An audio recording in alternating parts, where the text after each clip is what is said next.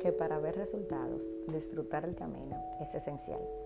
Yo soy Rosalía Serrano y esto es Cartas de Rosalía, el podcast. Hola, mis carteras.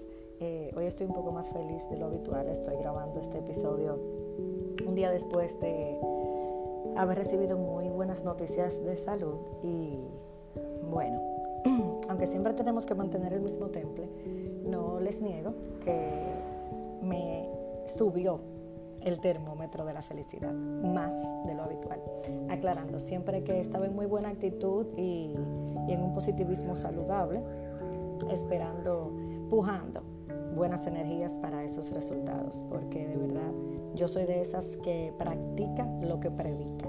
Eh, y nada, hoy vengo por aquí a hablarles sobre algo que escuché el otro día en, en un live de un amigo sumamente querido eh, con otro colega de él y realmente me marcó mucho porque justo ese día yo estaba conversando con mi madre sobre esto, de, que, de los resultados, los famosos resultados.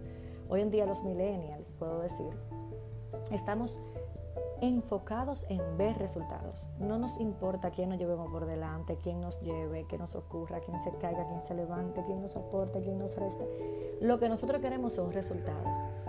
Pero nos estamos olvidando de lo más importante, que es el camino. En ese camino de esos resultados se disfruta, se llora, se suda, se refresca, se hace de todo. Y no le estamos dando la validez necesaria, justa, mejor dicho.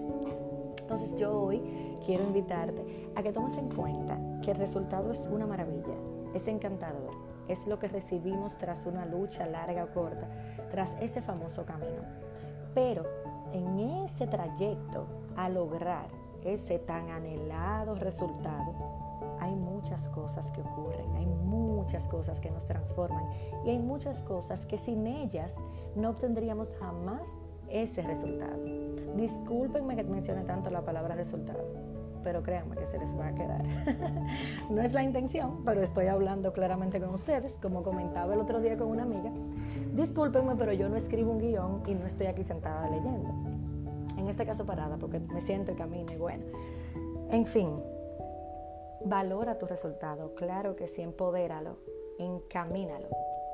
Pero todo lo que ocurre, proponte que todo eso que ocurre ahí, que va a ocurrir, que va a venir, que se va a ir, lo vas a abrazar y lo vas a validar.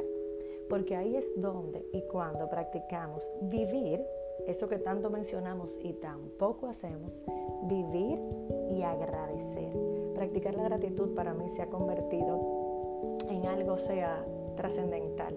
Creo que siempre he sido una persona agradecida, pero los últimos años de verdad les puedo decir que yo soy fiel practicante de ella. O sea, no hay nada que yo haga sin agradecer, sin encomendarlo, sin validarlo, porque señores, no, no merecemos todo. Y como dicen por ahí, en las redes sociales muchísimo, el simple hecho de despertar un día más es un motivo suficiente para agradecer. Así que vuelvo y te repito, hoy estoy aquí solo para invitarte a abrazar tu proceso.